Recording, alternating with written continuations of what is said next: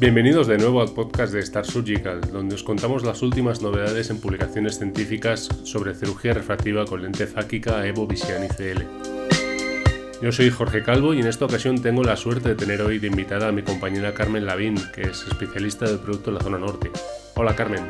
Hola Jorge, buenos días. Carmen, hoy nos vas a resumir un paper sobre medidas entre OCT y Sinflum, ¿no? Todo tuyo. Hoy vengo a resumiros un paper que ha salido publicado recientemente en noviembre de 2021 en el Journal Français de y es un trabajo realizado por el doctor Ignacio Almorín y el resto de doctores del Centro Internacional de Oftalmología Avanzada. El título de este paper es Agreement between Optical Coherence and Synflux Tomography. Bold Measurements and Reproducibility After Implantable Collateral Lens Implantation. Pues bien, el objetivo del estudio es comparar las medidas de polo anterior realizada con dos dispositivos de exploración de polo anterior y con dos tecnologías diferentes. Por un lado, la tomografía Seinflug y por otro, la tomografía de coherencia óptica Pentacam y OptoView, así como valorar la reproductibilidad de las medidas del VOL con cada dispositivo.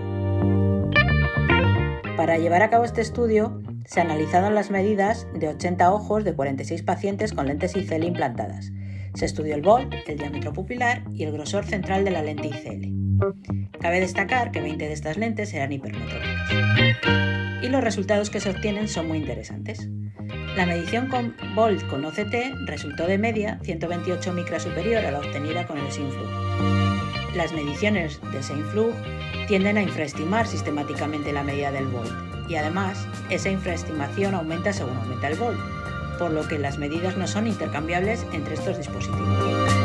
Otros autores también encontraron diferencias similares entre bol medido con OCT o con Seinflug, siendo menor el obtenido por este último dispositivo. También comentan el papel del diámetro pupilar en el bol y el movimiento que la constricción pupilar induce a la lente, produciendo un descenso del bol, como previamente describieron otros autores españoles. El diámetro pupilar medido con OCT también fue superior al medido con aunque en este caso los autores comentan que pudiera ser debido a la iluminación utilizada para cada dispositivo, ya que el dispositivo Seinflug utiliza una brillante luz azul en la exploración y esto puede producir cierto grado de miosis. La reproductibilidad intra e interobservador de mediciones de espesor central de ICL y de Volt fue excelente en ambos dispositivos. Finalmente, los autores concluyen que, en su experiencia, la OCT de polo anterior debería considerarse el sistema Volt estándar en la medida de Volt, tanto por su mayor resolución como por su menor variabilidad. Muchas gracias Carmen, muy interesante el trabajo y muy interesante esa conclusión final. La OCT nos va a proporcionar mayor resolución y menor variabilidad. Y eso es todo por hoy. Os invitamos a que nos sigáis en vuestra plataforma de podcast favorita para no perder los siguientes episodios. Pasa buen día.